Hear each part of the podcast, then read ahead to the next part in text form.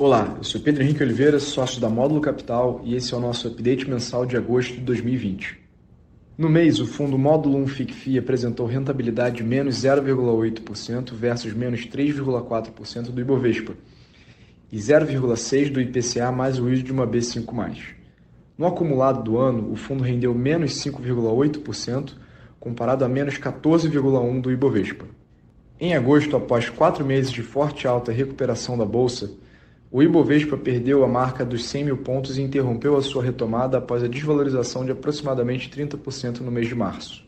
Vale destacar que as incertezas sobre a situação fiscal do país levaram ao descolamento do principal índice brasileiro versus as bolsas americanas que apresentaram forte valorização no mês.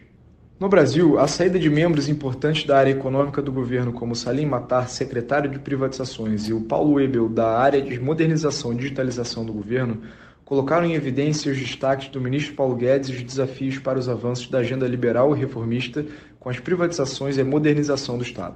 A debandada foi reconhecida pelo ministro que em entrevistas resumiu os motivos das saídas com a seguinte frase: Quem dá o timing das reformas é a política.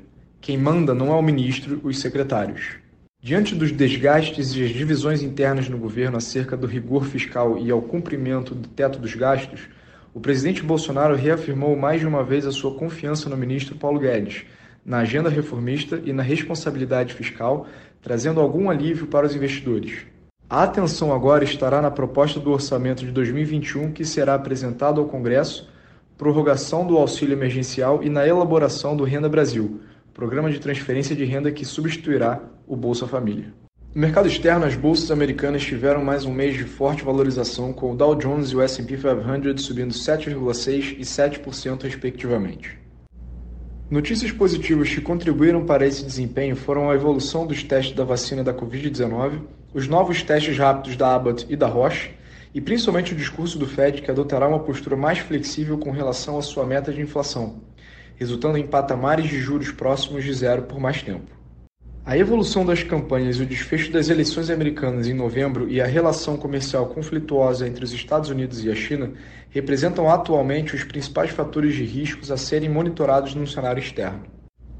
Quanto ao portfólio e atribuição, no mês de agosto as maiores contribuições vieram de consumo e varejo, com Alpargatas e Via Varejo, e tecnologia e telecomunicações, com Links, com mais 1,3% e mais 0,5% respectivamente.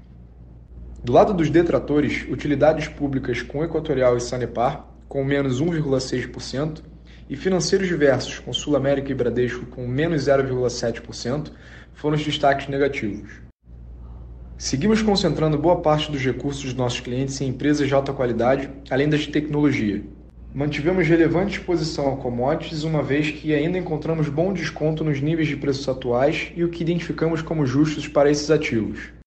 A mesma lógica se aplica para empresas de varejo basicamente físico, como Loja Gênero e Marisa, que tiveram performance bastante fraca ao longo da pandemia, mas que temos boa expectativa de recuperação já no terceiro trimestre.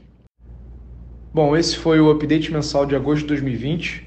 Qualquer dúvida, por favor, entre em contato conosco. Um abraço e bons investimentos.